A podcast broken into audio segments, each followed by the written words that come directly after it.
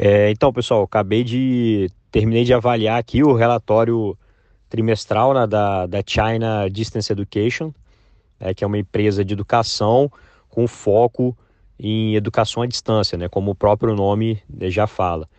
É, então, eles oferecem curso de engenharia na área de direito, é, contabilidade, enfim. É...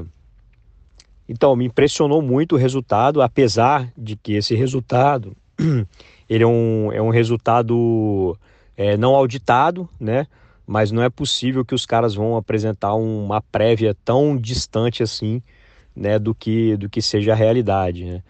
Inclusive, como eu mostrei para vocês, os analistas de Wall Street estavam esperando um prejuízo, né, contábil para para esse trimestre. Aí, o que, que eu fiz? Eu falei, pô, talvez tenha alguma coisa no relatório que tenha, tenha ocorrido alguma coisa extraordinária que fez com que a empresa tivesse um resultado bom, né? Sei lá, alguma, algum benefício tributário, alguma coisa não recorrente, né? Mas li tudo, não vi nada, então, ou seja, foi normal, né? O resultado é, com melhoria das margens, a receita, pra vocês terem ideia, ó, eles conseguiram crescer a receita quase 30%, os custos de vendas é, foram reduzidos, né? Ou seja, a margem bruta eles conseguiram melhorar bastante a margem bruta.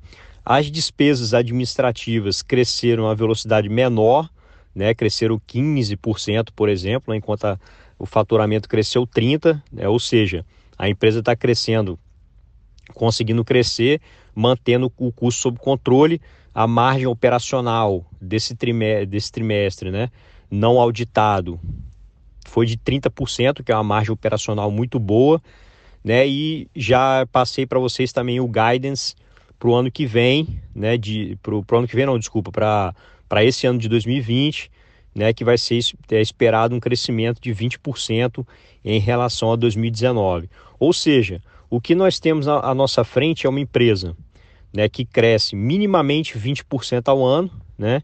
E que está sendo negociada a um preço-lucro né, de, de apenas 11, tá? Que eu fiz as contas aqui, é mais ou menos, é, dá mais ou menos isso aí.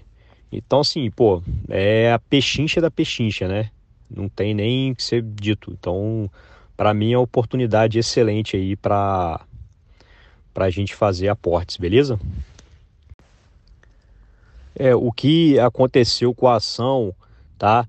Né, nessa queda que ela, que ela chegou a desvalorizar mais de 70%, né, é, foi devido à piora que teve nos resultados de 2018 em relação a 2017.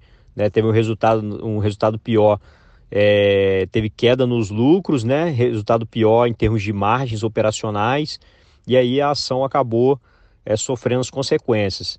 Né, e esse ano, aí a empresa, pelos resultados que vem apresentando, esse ano, no, no ano, no caso, no ano de 2019, né, é, a empresa parece que, que voltou, botou o, o trem nos, nos trilhos de novo e está fazendo um bom trabalho. Né? Então, pô, eu adoro ver isso, né? Uma empresa que consegue aumentar a receita e ao mesmo tempo consegue controlar os custos de modo que é, que ela expanda, expanda mais a receita do que os custos, né? Aí ela fica sempre com as margens cada vez melhores.